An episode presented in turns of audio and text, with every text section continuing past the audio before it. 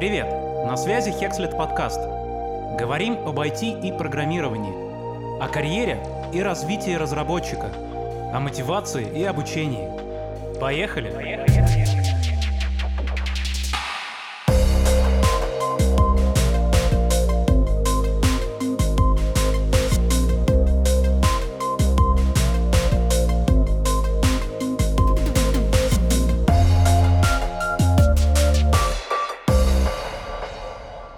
Небольшой дисклеймер. Основная часть этого интервью была записана 25 февраля.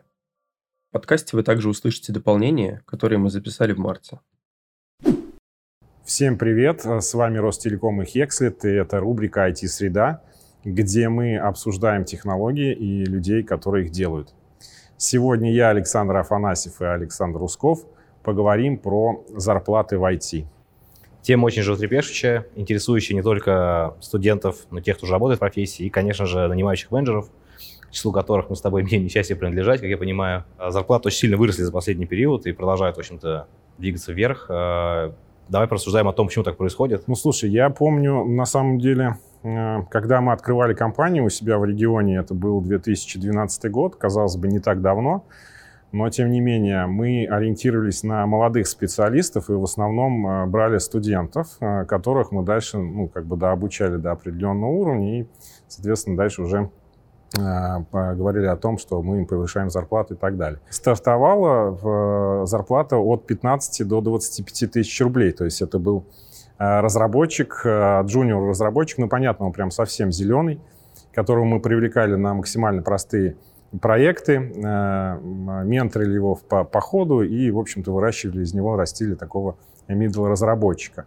Ну и примерно там через полгода или там через год мы получали достаточно уверенного middle разработчика по стоимости, если мне не изменяет память, в районе 45 тысяч рублей. Если ему сразу повышали зарплату? Ну да, после того, как мы его переводили условно из джуниор разработчика в middle разработчик, понятно, что у нас там а, было увеличение по зарплате. Ну, то есть мы а, каждого из а, сотрудников ведем по определенному треку развития, где мы ему подсказываем, где ему нужно расти, как ему нужно расти и что ему нужно сделать для того, чтобы зарплату мы ему повысили.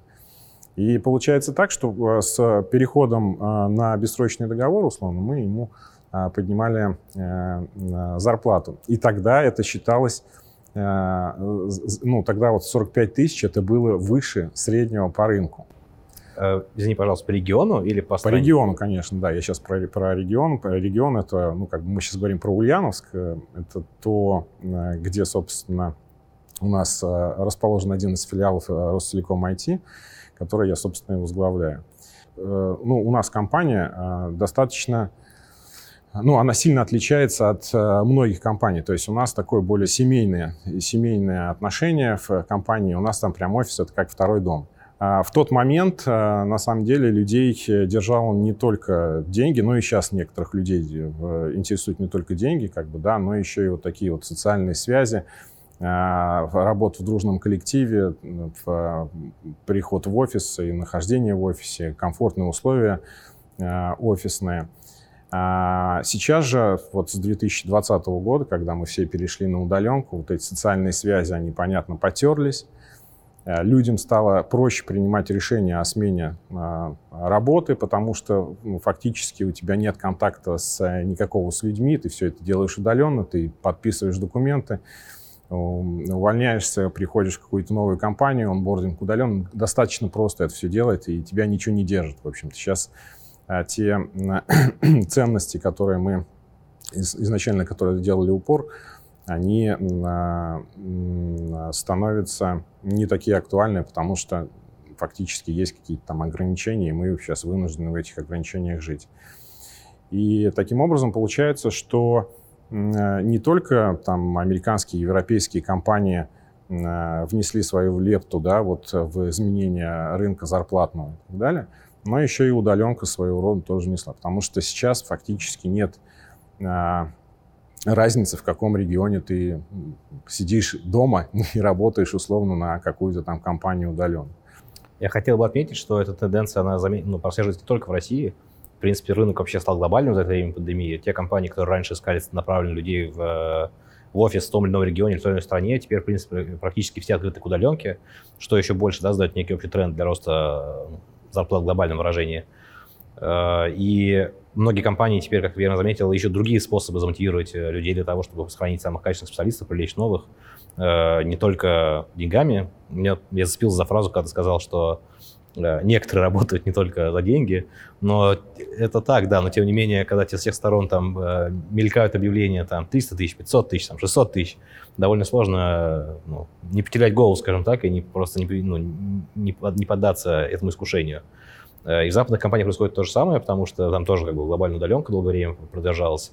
Э, люди отвыкли от офисной культуры, у людей совершенно другие ценности сформировались, э, и предложение для них тоже стало более глобальным. Но надо сказать, что когда мы говорим про рост зарплат, по крайней мере, по моему опыту, тот рост, который произошел в России, он выглядит чуть менее выраженным, чем тот, который произошел на Западе, по той простой причине, что когда мы говорим о росте зарплат, нужно сравнивать это с динамикой вообще роста потребительских цен, э, средней стоимостью валют и так далее. Потому что вот я недавно сверял с цифрами. За последний год в московском регионе медианная зарплата выросла на 20 тысяч, а по сравнению с 2020 уже, получается, с предыдущим годом, на 27. То есть приблизительно там, с 80 тысяч до 103, 107. То есть это, ну, грубо говоря, 25%.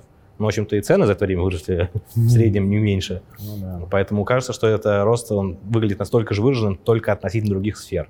Поэтому в IT сейчас очень большой наплыв людей, постоянно кто-то пытается менять профессию, обучается, проходит э, какие-то курсы, э, ищут возможности для саморазвития. Как ты считаешь вообще, как изменился рынок по состоянию на март 2022 года? Что вообще за последний месяц, с момента нашей с тобой встречи, на рынке случилось, о чем стоит сказать? Из того, о чем мы знаем. Ну, на самом деле много чего изменилось, и мы с вами это все видим, начиная от э, ухода от нас э, европейских компаний, ограничение доступа к использованию какого-то АПО и, и всякого да, такого хорошего много что произошло. ну, вот.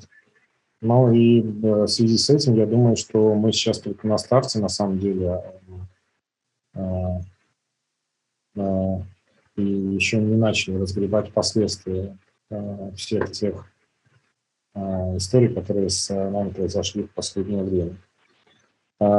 Часть э, сотрудников, которые работали на европейские, американские компании, они вынуждены были уехать.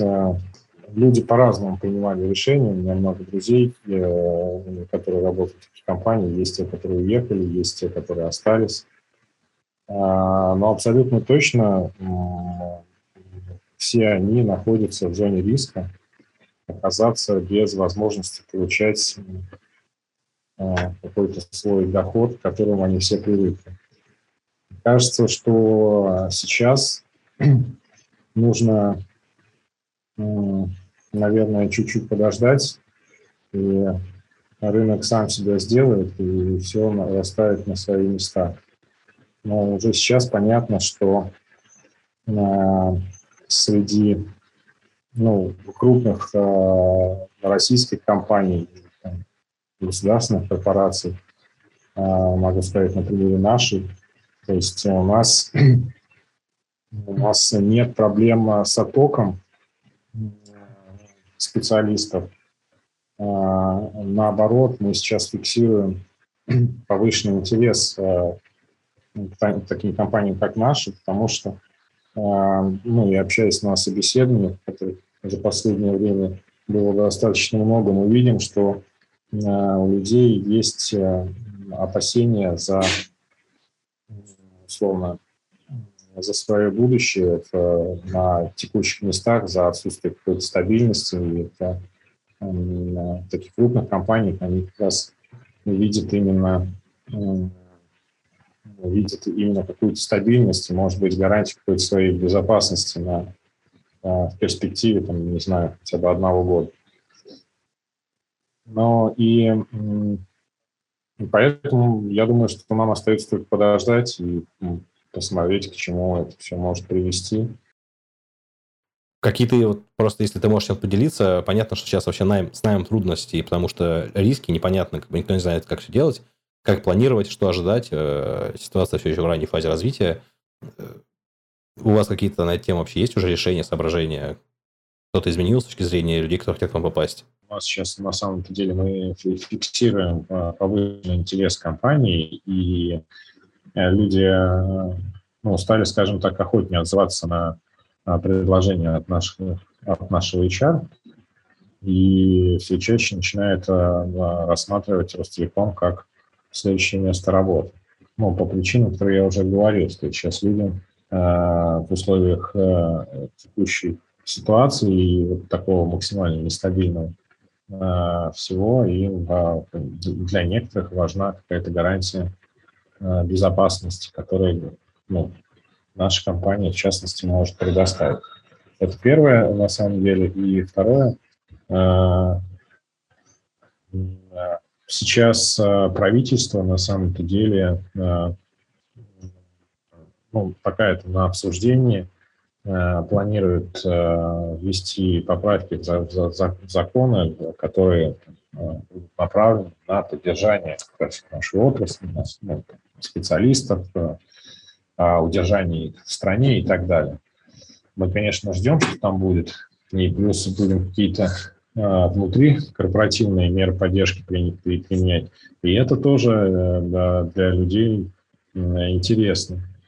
И плюс э, те активности, которые в том числе вот э, госструктур э, сейчас ну, так или иначе заходят в такие компании, как наши, это там, развитие там, каких-то крупных проектов внутри страны, признанных там, на замену каких-то там сервисов или услуг, которые нам более недоступны. Э, в связи с этим э, здесь мы понимаем, что в общем работает задача обеспечена достаточно надолгое время, поэтому это в том числе внушает в людях, в людей уверенность, что а, здесь есть чем познаться, есть интересные проекты, будут интересные задачи, с интересными задачами определенно сейчас будет полный порядок. Да, да, Много да. чего можно будет везде поделать, и в уже сложившихся компаниях, в новых и существующих среднего, среднего, скажем так, сегмента рынка. Интересную тему затронул в том числе вот, э, один из э, людей, с кем мы общались, он выдвинул такую мысль, что работу найдут все. Что несмотря на то, что как бы рост идет очень дикий, э, и рынок растет тоже очень быстро, тем не менее без работы не останется никто, потому что набирают всех подряд, от мала до велика. И вот, как ты сказал, там джуниор минус, и, естественно, всех хантят самых топовых ребят. Как ты на это смотришь? Я даже, может быть, чуть э, дополню. То есть сейчас абсолютно любой может э, ну, войти. Если у тебя есть там маломальский опыт, там прошел несколько курсов, то ты уже можешь претендовать, там, я не знаю, на зарплату, условно, там, 50 тысяч рублей. Потому что у тебя это есть в резюме. Может быть, у тебя было такое, когда тебе прилетает офер, э, не, не офер, а резюме какого-то кандидата, и ты смотришь что он э, по его зарплатным ожиданиям, там, в районе 500 тысяч рублей, да, и а, при этом ты смотришь на его опыт, и понимаешь, что за такое количество времени, ну, просто невозможно знать настолько денег. Ну, как бы вот. Ну, то есть, условно, если мы говорим, что э, там какой-то э, потенциальный кандидат хочет, ну, каких-то там баснословных денег, да, при этом говорит, что он поработал в двух компаниях и по полгода, да, и а, пописал вот на, на двух языках, и как бы он уже считает себя фуллстек разработчиком, поэтому он должен стоить столько. Принцип инженером. Да.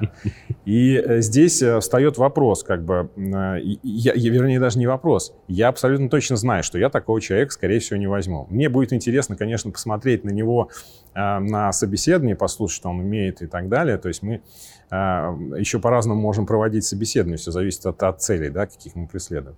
Но я абсолютно точно знаю, что, скорее всего, его купит другая компания и купит примерно либо за эти же деньги, либо он там несколько собеседований пойдет, ну, пройдет, там попытается пройти, а, чуть-чуть э, опустит планку свою. Ну, хотя я вообще вот в это, если честно, не верю. То есть, скорее всего, его купят за эти деньги, но в другой компании. И вот это ненормально. И вот с этим нужно что-то делать. Когда ты понимаешь, что к тебе, ну, вот у меня такое тоже, допустим, было не часто, но, к сожалению, бывает, когда к тебе приходит разработчик и э, говорит, что ну вот я, кажется, сейчас стою на 200 тысяч больше, чем я стоил вчера. Я говорю, ну Ты как между бы- который уже работает, да? Да, который работает, да. Я говорю, а как, почему? Ну, он говорит, ну, потому что вот э, у меня есть э, офер там на 5, условно, тысяч долларов. Это к, те- к вопросу, что и его купят.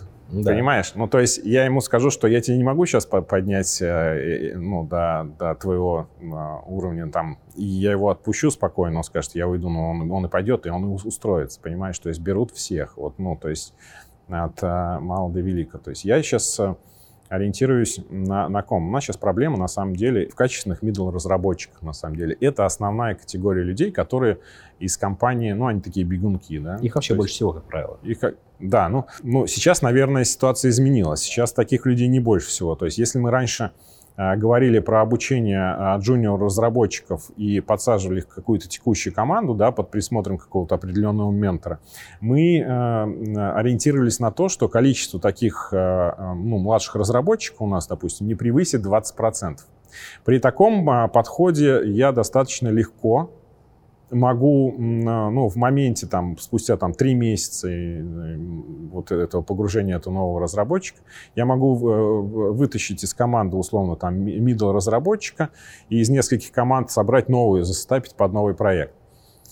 Сейчас, получается, история немножко изменилась. То есть у нас в связи с, с тем, что вот этих middle разработчиков как бы не хватает, да, они переходят в разные компании на баснословные оферы, мы их пытаемся в моменте заме- заменить э, более, менее опытными, вернее, скажем, разработчиками. И э, получается, что э, мы дошли до того, что э, middle разработчиков стало там не больше 20%, а все остальное джуны. То есть, условно, у тебя в, в компании там 100 человек, все прекрасные ребята, но застапить э, команду для нового проекта ты не можешь. И ты вынужден Слушай, уходить на рынок. Но тут есть такой еще момент, что вот эта вот градация middle, senior, junior, она зависит еще от того, какой в среднем уровень на рынке, да? То есть, когда у тебя прибывает куча народу, закончивших курсы школы, э, которые по факту являются, ну, их нельзя назвать иначе как джунами, просто потому что джуны это как, ну, понятно, до стартовый грейд. Соответственно, у тебя просто кри- критерии мидла, они немножечко уже меняются. То есть человек, который до этого middle как бы казался таким самостоятельным, уверенным э, ну, сотрудником, теперь это уже чуть-чуть пониженное ожидание приходится, да, формировать. Ну, теперь, том теперь, числе. мы, теперь мы на эту тему начинаем философствовать. А кто вообще такой мидл в нашем Ну, понимании понятно, и так далее. вопрос условный. Да, и э, я с тобой полностью согласен. Э, Претензии к качеству, они сильно меньше сейчас, чем э, были раньше. То есть мы требования предъявляем на старте, ну, как бы другие. То есть если раньше мы могли себе позволить э, не принимать кого-то, то сейчас... э, Привередничать немножечко. да, да, да, да, да. То сейчас у нас э, такой возможности становится все меньше и меньше. Но при этом мы не сторонники нанимать э, вот э, потому что просто нужно, потому что нет. Я лучше выращу из э, на джуна там у меня какой-нибудь ну там мидла э, с понятно у у человека понятная мотивация, да. Я знаю, что я могу как минимум эту историю спланировать на год. Ну, то есть его трек развития, я понимаю, каким он будет через полгода, каким он будет через год. И таким образом я знаю, что этот э, человек, скорее всего, ну, полтора года у меня продержится в компании. Про текущих там middle разработчиков я такого, к сожалению, сказать не могу, потому что он может в моменте прийти и сказать, что, Саша, у меня вот 7 тысяч э, долларов. Это было на две недели назад, теперь 7 тысяч долларов — это совсем другие деньги, ты же Ну понимаешь. да, несколько более... И здесь, э, вот я к, чему говорил про то, что там социальные связи и так далее, раньше это было важно, а сейчас как бы деньги решают. Увы, ну, похоже на то. Э, Немножко хотел развить мысль про то, что действительно требования к качеству, представляемые разработчикам э, ну, скажем, услуг да, профессиональных, несколько падают. Означает, в в сегменте middle и меньше. Означает ли это, что растут требования к сеньорам, к лидам, тем, кто, собственно, занимается их продвижением, их э, профессиональным развитием? Ведь качество продуктов мы не можем снижать, правильно? Как бы выручка компании тоже не должна падать. Качество продуктов, да, ты прав, мы не можем, и выручка не может. Я не знаю, вот ты можешь сейчас из практики сказать, вот э, э, сколько тебе нужно времени для того, чтобы нанять, скажем, сеньорного разработчика? Ну, это, наверное, будет зависеть сильно от проекта, но у меня вот из недавнего опыта я примерно год не мог нанять э, сеньора. Да, то есть если мы говорим о том, что нам сейчас сложно удерживать медлов, потому что разница в зарплатах ощутимая, А сеньоров мы стараемся держать на около рыночного уровня для того, чтобы нам обеспечить как раз вот этот вот бесперебойный процесс обучения. Получается так, что я не помню, на самом деле, когда я нанимал последний раз сеньорного разработчика. Они у меня все эм, работают достаточно давно. Когда мы растим все это внутри команды, внутри компании, а, у них э, изначально правильные ориентиры на то, что нужно для, для меня, для компании, для нашего филиала и для наших проектов для нашей команды, собственно. Поэтому, отвечая на твой вопрос, э, нужно ли там искать более скилловых э, сеньорных разработчиков, ну, наверное, да, но я этого не делаю, потому что они у меня все внутри. Либо им нужно больше платить, получается. Либо им нужно больше. Да. Кажется, что на, на рынке на, но с точки зрения специалистов э, того медового уровня, про который мы говорили с тобой ранее, которых не хватает, которые считаются самыми такими бегунками, сейчас их чуть-чуть поприбавилось. Понятно, что есть э, э, ну, проблема а, в плане, ну, люди, это, это на самом деле сложно для людей, но и пока для компаний. Люди привыкли получать там, условно, достаточно высокий доход, мы с тобой говорили, да, это там разработчика можно было сравнить э, по доходу с мэром небольшого города, да, а, вот, и именно с такими же ожиданиями они сейчас в текущей ситуации пытаются прийти в э, другие компании, но на какие-то новые места. Понятно, что мы их и в лучшие времена не, не могли себе позволить. Но сейчас для ребят, кажется, приходит понимание, что удаленка глобальная, она закончилась. Осталась удаленка в России. И конкурировать э, за таких специалистов будут э, все те же крупные корпорации, какие-то ну, более-менее крупные игроки на рынке, но разница в офферах, тех, что мы там видели еще месяц назад, условно X2, X3, их абсолютно точно уже не будет. Как ты считаешь, вот какой-то опыт вообще найма или общения с людьми, у кого есть высшее образование профильное, нужно ли оно вообще?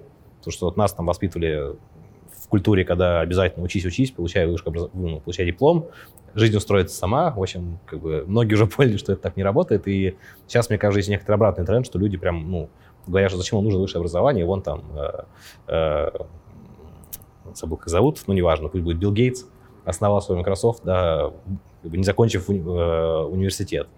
Забывая при этом сказать, что он вылетел-то из Принстона, а не из какого-либо университета, куда еще надо было для начала попасть. Ну, много таких примеров, на самом деле, да. Но по большому счету профильное образование, оно, конечно, э, э, является преимуществом. Но оно, э, наличие его не является каким-то решающим фактором при принятии решения о, ну, в, в пользу там, какого-то определенного там, кандидата. Ну, то есть, есть у тебя высшее образование или нет высшего образования – рекрутеры, они, как правило, смотрят на его бэкграунд, на его софт-скиллы, хард-скиллы, на его опыт, э, на каких проектах он работал, в каких компаниях он работал. Ну и есть еще, знаешь, какая история? Мы э, раньше взаимодействовали с вузами, как мы могли себе позволить, на самом деле, брать студентов там последних курсов, там пятого, четвертого и так далее. Выпускников, в общем-то, да, и только таких и брали.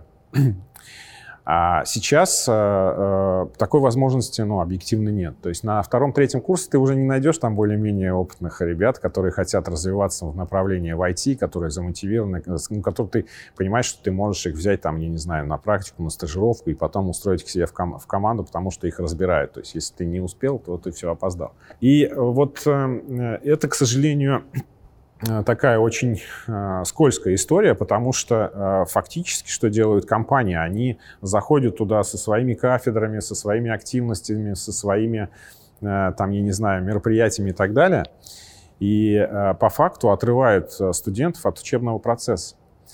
И э, уже с третьего курса э, э, этот студент э, еще вчера, он уже работает там в какой-то компании пилит какие-то там реальные проекты, и ему понятно, что не до учебы.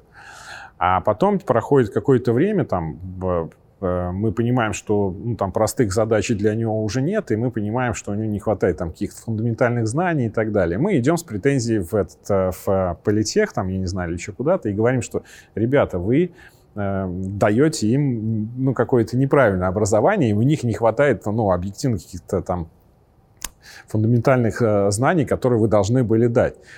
А на что ректор говорит тебе, ну а как бы, а если бы ты его не забрал с третьего курса у нас из университета, мы и довели бы его до пятого курса, мы бы все, все эти знания в него бы вложили. То есть фактически мы такие заложники в общем ситуации оказались сами, э, такую историю создали, потому что мы не даем реально э, ребятам доучиться.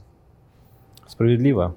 Я немножко от себя еще добавлю, по моему опыту именно найма людей, конечно, люди, которые имеют профильное образование, ну, там, математическое или техническое, там, прикладная математика, программирование, что-то такое, особенно в хороших вузах, там, типа Бауманки, Физтеха, МИФИ, МГУ, там, все что угодно, все-таки что, ну, у них есть какой-то вот этот фундамент, который позволяет им чуть лучше справлять себя именно в хард-скиллах. Так и есть. Не всегда, конечно, в софт-скиллах, потому что технические вузы ну, имеют такую определенную атмосферу, скажем так, внутреннюю вот эту культуру, которая людей немножечко, как мне кажется, десоциализирует и нужно потом немножечко учиться общаться с людьми заново. Но в хардскиллах они обычно показывают лучшие результаты. Но тут у меня есть мнение, что может быть дело не столько в, самом, э, в самой программе образования, не в, не в профильности, а в том, что, в принципе, вузовское образование, оно довольно серьезное, э, довольно много требует времени и внимания, и оно учит э, человека справляться со сложными задачами. То есть есть мнение, не помню точно, кто его озвучил, но мол, что для программистов одно из ключевых вообще навыков — это толерантность к ментальной боли, скажем так способность преодолевать эту сложность, когда ты что-то пытаешься сделать, не получается, ты пробуешь снова, э, копаешь, изучаешь. Вот эта вещь, она в ну, университетах хороших она закладывается. Это, конечно, помогает. Да, если, если э, студенту дадут возможность это все прочувствовать, если его не выдернут со второго курса и не посадят на верстку каких-нибудь лендингов, да, и где там думать как бы не надо, и они не будут испытывать вот, вот такого чувства. Ну, сказав все это, я должен признаться, что у меня, например, нет высшего образования. В общем-то, мне это как-то не помешало построить там 15-летнюю карьеру в IT. Э, в то же время хочется отметить, что в вузах, э, не знаю, как сейчас, в мое время еще была, было такое явление, как практика. Когда тебя без отрыва от учебного процесса, у тебя есть специально выделенное время, там обычно полгода там, в четвертом-пятом курсе. Она есть. Когда тебя отправляют на производственные какие-то процессы, где ты уже конкретно знакомишься с тем, как это работает на самом деле. А, не знаю, как это сейчас развито вот у IT, э, у технологических вузов, но здорово, что стала появляться интернатура в IT-шных компаниях, когда, да, в принципе, это в форме частного образования от школ, там, которые занимаются обучением разработчиков, включая Hexit, собственно, можно отправиться после успешного прохождения обучения на практику, скажем, в Ростелеком. Да, такая возможность есть, и это э, не может не радовать. Я сейчас расскажу, на самом деле, как у нас вообще построен процесс обучения. Вот просто, что ты говоришь, что, что у тебя нет там высшего образования, на самом деле, у нас, э, ну, там, я сейчас могу, конечно, соврать, но мне кажется, там процентов у 40 или, может быть, у 30, да, нет высшего образования. А, но при этом мы знаем, как из людей вырастить монстров разработки, в общем-то, да, и то, что тех знаний, которых в них не хватает, мы им по-любому дадим. А, а, раньше мы сами шли в историю с обучением с, условно, с нулевого какого-то уровня до джуна, у нас были курсы, но мы пришли в итоге к тому, про что я рассказывал, да, то есть у нас куча джунов и, и все как бы вот. А теперь мы, мы поняли на самом деле, что основная нехватка это медлов, и нужно учить, продолжать учить дальше уже джунов до медл а, плюс разработчиков. Мы проработали программу обучения как по бэкэнду, так и по фронту. А, по бэкэнду там тоже есть несколько языков. Фронт у нас основной стек — это React.js, поэтому там достаточно просто все. Я имею в виду с точки зрения формирования программы. Вот. И сейчас а, плавно, а, в общем-то, подтягиваем уровень каждого разработчика до, для того, до того, там, до, до нужного нам, для, до нужного конкретному разработчику, потому что чем больше ты растешь в скиллах, тем дороже ты становишься на рынке, такой рост зарплаты и такой рост там, его там зарплатных ожиданий, он оправдан. Даже если он идет, не, не будет там стыдно за нас, за то, что мы там отдали кого-то там. Вот. Мы отдаем подготовленного чувака, который реально столько стоит. А э, ребятам, на, на самом деле, их мотивирует то, что они внутри компании могут получить тот опыт, те знания, которые помогут им в конечном итоге стоить дороже как внутри компании, ну, так и на рынке. Ну, потому что а, с ростом э, скиллов э, в, внутри, за ростом конкретных сотрудников, а мы смотрим, мы смотрим за каждым из разработчиков и понимаем, что если он там не растет через, по зарплате там, через полгода, через год, мы понимаем, что, скорее всего, там что-то делаем не так. Возвращаемся к разработчику и вместе с ним садится, садимся и думаем над его, условно, индивидуальным планом развития и тащим его до того уровня, чтобы он смог зарабатывать больше, потому что мы в этом тоже заинтересованы. И мы сейчас переключились на обучение middle разработчиков, и тут э, появляется история, а где бы нам взять джунов? Да? А, потому что из кого мы будем медлов-то расти? Прости, пожалуйста, то есть да. ты как бы считаешь, что интер, интерн, который пришел на стажировку, в принципе, это уже джун? А, ну, тот, э, тот человек, который прошел обучение в Хекслете там, в, в районе там, 8 месяцев до, до года, я считаю, что это, да, это вполне себе э, джун, которого можно, ну, э, тут опять мы сейчас можем по-разному воспринимать джунов, мидлов и синьоров, да? Я ну, скорее как... про зарплаты, то есть про уровень компенсации. Ну, Интернатура я... же оплачиваемая. Да-да-да-да-да. Ну, в, в этом-то, в этом-то и, и плюс, то, что смотри, когда мы тратили свои ресурсы на обучение джунов, да, мы его обучали на каких-то там мифических проектах, которые сами придумали, там, условно, на, на генерили задач, вот они пошли и разбираются.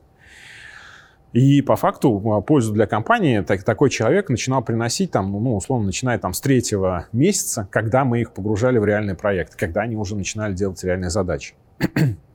При этом мы оплачиваем стажировку, и в том случае, в этом случае оплачивали, там, начиная с первого месяца. Единственное, что мы там устраиваем насрочный договор на три месяца, мы смотрим на уровень этих разработчиков, смотрим, как они растут, и мы через три месяца принимаем решение, ну, там, после сдачи всех экзаменов и так далее, ну, это как у нас было раньше, мы их принимаем, условно, на бессрочный договор и повышаем, ну, с повышением оклада. То есть люди, которые к нам приходили, знали, что они сейчас три месяца работают, там, обучаются, и набираются знаний, получают определенные суммы. Через э, три месяца, если переходит на бессрочный договор, то мы им понятный рейс обеспечиваем.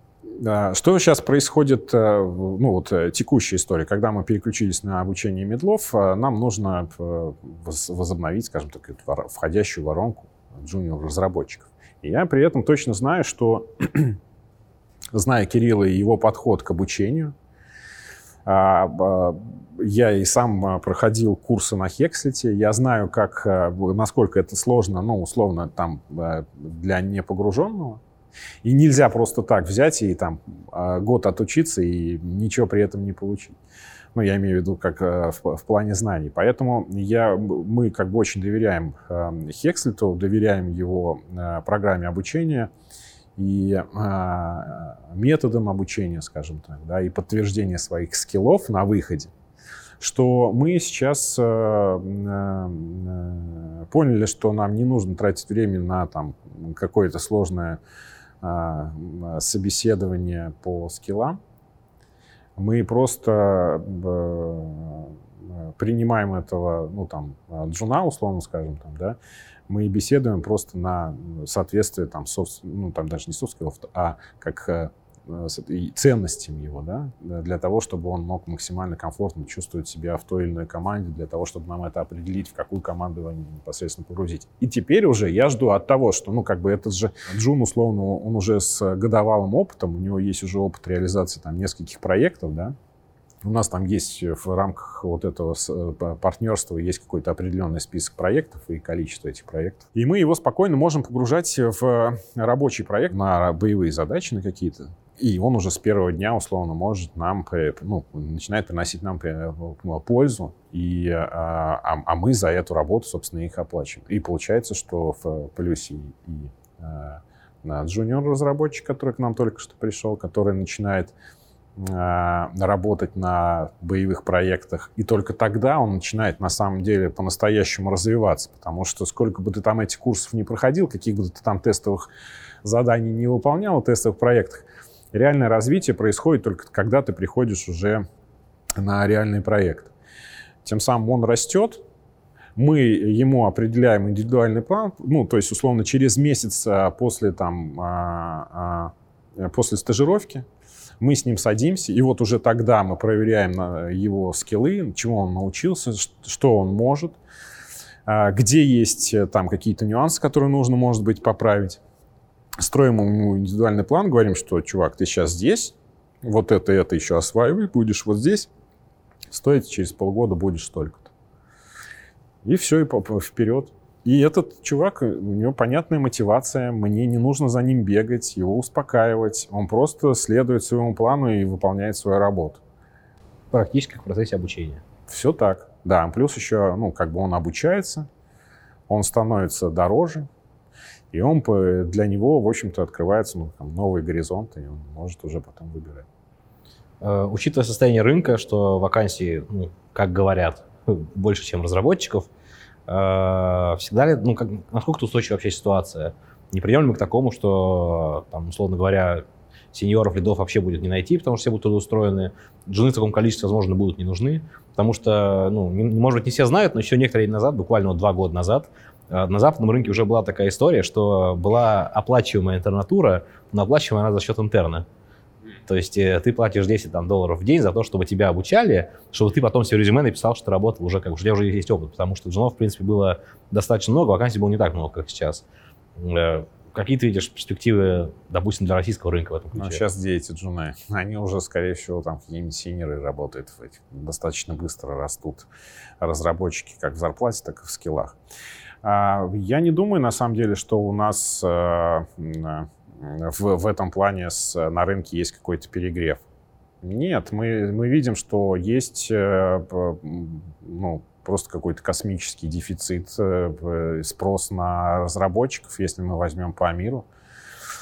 По России понятно, что не так много, но тем не менее, в целом я не думаю, что спрос на разработчиков, он э, будет сильно меньше. Я не думаю, что он, случится какое-то там волшебство, и мы все сразу начнем, в общем-то, по, а, после того, как только опубликуем а, какой-то офер на HeadHunter, к нам будет толпа разработчиков стучаться. Нет, такого не будет. А вот что касается с зарплатным пузырем, вот здесь нужно что-то делать. То есть да. ты из тех людей, кто согласен, что это пузырь? А, зарплатный? Да. Да, абсолютно. Ну, я, я, я к тому, что а, мы же только сейчас с тобой проговорили, что вот ты прошел какой-то курс там, я не знаю, все уже 50 тысяч стоишь, и тебя купит. Тебя купит. Тут, наверное, нужно понять, что 50 тысяч – это цифра, которая сама по себе ничего не означает. Вопрос, может ли этот разработчик принести компании день, ну, какую-то там, э, не знаю, э, выручку на эту сумму. И если нет, то возможно ли ее компенсировать из других источников. Когда компания большая, это одно, а вот что будет с маленькими компаниями, которые сейчас вынуждены подстраиваться под этот рост, нанимать людей там по 200, по 300, по 500 тысяч, при том, что в целом их бизнес-модель, ну, как мне кажется, тоже не рассчитана на такую нагрузку именно зарплатную. А тем более, что постоянно все это подрастает, а покупательная способность населения вроде как падает из-за всех там событий, курсов и так далее. И получается, что они смогут ли они достаточно долго обеспечивать свою вообще рентабельность? Нет, не смогут. Куда денутся все эти люди? Куда денутся все эти люди? Их сотрудники, да, которые сейчас как бы имеют конкуренционную зарплату, там, стоп-теком, грубо говоря. Ну, мы заберем. Справедливо. Мы заберем, если уж прям там совсем у, у ребят все будет плохо. А, но вообще я думаю, что плавно будут э, уходить вот э, в историю развития, удешевления, ну, вот, э, ну а по-другому никак. Кто хочет уйти, они ну, уйдут. Я думаю, что про пузырь вообще уже можно забыть. Да, да, да, да, да, да, да. Как-то это стабилизируется. Но сейчас видишь, какая проблема. Ну, вот я какую вижу перед, перед собой, да, ну или вот э, в, в целом по, по новостям, когда смотришь, что делают сейчас крупные компании, те же, ну, наши российские условно, они по-прежнему предлагают все больше и больше денег для того, чтобы там сказать. Ну, то есть, если мы не прекратим это делать, мы от этого пузыря никогда в жизни не уйдем. Давай чуть-чуть вот про как бы, макроэкономическую ситуацию в целом. Э, зарплаты, ну, я по моему опыту, я пока не могу сказать, что ожидания упали. То есть ко мне приходят люди там с, с такими же, в общем-то, вилками, как и там, месяц назад и два и три. Может быть, это пока еще просто они не охладили как бы свой пыл. Э, в целом даже кое-где наблюдается в отдельных э, индустриях рост. Э, в отдельных сферах, скажем так. В первую очередь потому, что как бы, открылись огромнейшие ниши, да, из-за того, что часть компаний нужна с рынка, продукты, которые они предоставляют, очень востребованы. Придется чем-то все-таки как бы заполнять эти дырки. И ну, на самом деле вариантов больше одного. Не обязательно это будет разрабатываться здесь. Это может быть также закуплено где-то еще. Может быть, какие-то SaaS, может быть, что-то еще. Но специалисты в обслуживании все равно нужны, и эти люди будут востребованы. Э, но тут надо, наверное, говорится, что и как бы стоимость денег изменилась. И, условно говоря, полмиллиона там оклад э, полгода назад и сейчас это немножко не то же самое, и он выглядит уже не таким как бы пугающим. Пугает только то, что все остальное растет не так быстро. Зарплата, я имею в виду. Но остальных сфер растут все-таки не так быстро, и вот эта инфляция пока ничего не компенсированная. И это, мне кажется, основной фактор нестабильности и основной вообще как бы пугающий людей Э, процесс. Э, тут возвращаемся снова к ситуации да, с рынком. Вот один момент, который мы обсуждали с тобой э, месяц назад, про то, что при условиях такого пузыря зарплатного,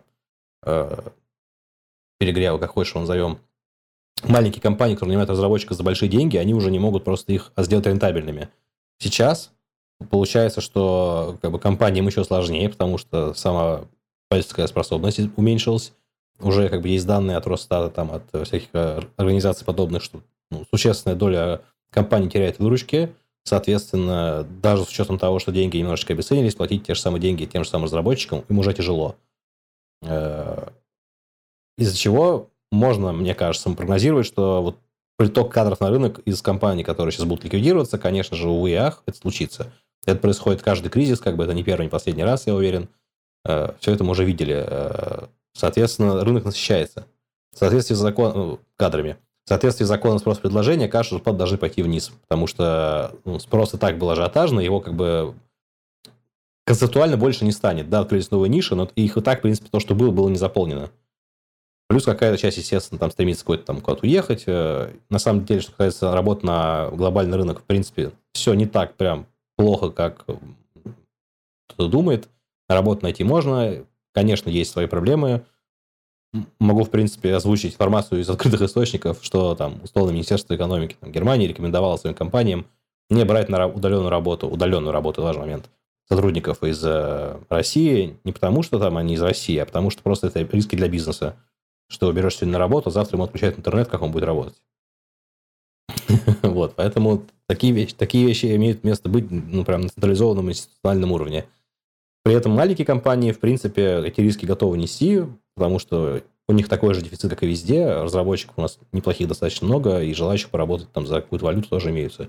Некоторые аналитики, самопровозглашенные, утверждают, что в целом это все очень быстро кончится в ближайшем будущем, не только в России, но и в мире, из-за развития такой э, концепции, как low-code, no-code. То есть гипотеза о том, что некоторые сложные инженерные решения можно будет сделать без практически написания кода, а только усилиями аналитиков и там, людей, которые умеют кликать мышкой. В 2012 году мы про это говорили. Скоро вы никто не будете не нужны. Вот. То, что вы сейчас получаете 25 тысяч, это вот потолок. Вот. В общем, ты не, не, не, не сильно веришь в эту идею? Я не, не сильно верю. Я не, просто... ну, конечно, что-то будет. Да уже же, ну, там все упрощается и так далее. Мы идем к этому а, осознанно и, наверное, это правильно. Но а чтобы прям до такой степени, я думаю, что вряд ли. У нас как-то с Кириллом был в Слаке на эту тему такой микроспор. Он тоже как бы э, выступал адвокатом идеи, что многие вещи уже будут решаться без программистов, вот мое, мое видение этой ситуации такое, что просто задачи усложняются. То есть те вещи, которые раньше требовали кода, они больше, да, код не требуют. CMS там стали настолько uh-huh. развитыми, что уже сайты руками практически никто не пишет. Uh-huh. Но с верхней стороны задач тоже как бы прибавилось. Появились еще более сложные решения, да. еще более технологические вещи. И опять же, возвращаясь к вопросу этих грейдов, там junior, middle, senior, мы просто ситуация, когда то, что раньше должен был делать senior, теперь может делать junior, потому что у него инструменты. А senior требуется там, где как бы ну, на а в, авангарде, скажем так, технологии и бизнеса, там, где никто другой пока это делать не может, и уж там-то уж все эти лоу-коды появятся крайне, крайне скоро, очевидно. Я с тобой очень согласен. Возвращаясь к возможностям для обучения у тех, кто только-только вкатывается в профессию, на что вообще обратить внимание? Как ты считаешь, э, э, какие требования вообще будут предъявляться к вновь поступающим на рынок специалистам? И в том числе, какие требования возможно предъявлять к интернам, помимо тех, которые озвучены? Слушай, ну я сейчас могу за, за текущий опыт да, рассказать, как, кого ищем мы, кого мы берем и на что мы смотрим внимание. На самом деле а, к джуниор-разработчику или вот а, а, к начинающему, скажем так, разработчику там достаточно простые требования. Это понятно, что нужно быть замотивирован на какое-то развитие, быть готовым к, к обучению и желание, собственно, становиться скилловее и зарабатывать больше. Ну, вот как бы это вот такие основные. Понятно, что по техническим там мы требования особо не предъявляем. Потому что мы знаем, как из, из э, начинающего разработчика вырастить э, медлового. А если смотреть со стороны непосредственно разработчика, джуна, там, человек, который окончил курс, я уж не знаю, можно ли его назвать назвать джуном, но, допустим, э, если выбирать между стажировкой даже оплачиваемый, или сразу там в бой, учитывая, что берут всех, да, как бы любая компания его купит, так или иначе, в каком-то, в каком-то виде. В чем вообще минусы стажировки, есть ли они?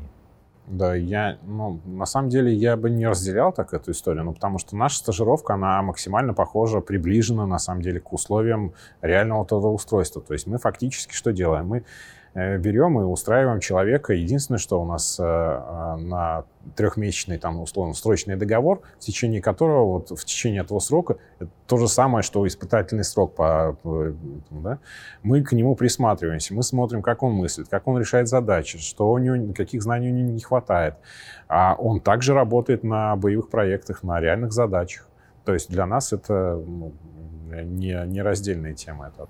Но при этом вы продолжаете набирать женов с рынка? Джун... Нет, сейчас рынка нет. Mm, это объясняет. То есть в таком случае, получается, он получает все преимущества работы в компании, но большой плюс, что у него нет вот этой воронки прохождения собеседований. Да, да, да, да. да. Ну вот мы сосредоточились. А, смотрите, мы сейчас, это как бы пилотная история с Хекслетом, мы и, и с, э, ориентируемся пока на, на Ульяновский регион. Ну, несмотря на то, что э, регионы присутствия там э, Эм, будущих сотрудников, он может откуда угодно быть, но просто мы его устроим в э, Ульяновский филиал. А, и на те проекты, которые разрабатываются там. Мы сейчас эту программу обкатаем и будем уже лоцировать это все на остальные ЦК. И э, я думаю, что вот эта входящая воронка из Хекслета, именно она увеличится и на остальные центры компетенций. А по рынку мы, мы сейчас не смотрим, потому что на, наши текущие потребности, они, в общем-то, закрываются возможностями да, платформ. Важный вопрос, который, на самом деле, очень многие люди задают, обсуждают постоянно во всех там, релевантных соцсетях, в том числе и в комьюнити это какие вообще перспективы для тех, кто только входит в профессию, либо только там отучился, ну, так называемых молодых специалистов, что вообще, к чему готовиться, на что делать акцент? Что бы ты лично посоветовал? Да, тут а, мой совет, на самом деле, он сейчас не, не, не будет ничем отличаться от а, прошлого, да, то есть, ну, понятно, что, а, как я уже сказал, что актуальность э, данной профессии, она нисколько не изменилась, и чем быстрее ты туда войдешь, тем лучше, собственно, для тебя.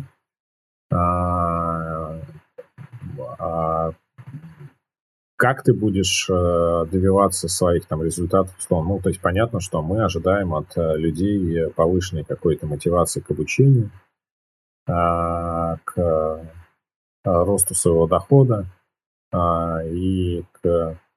Да, ну и все, наверное, больше.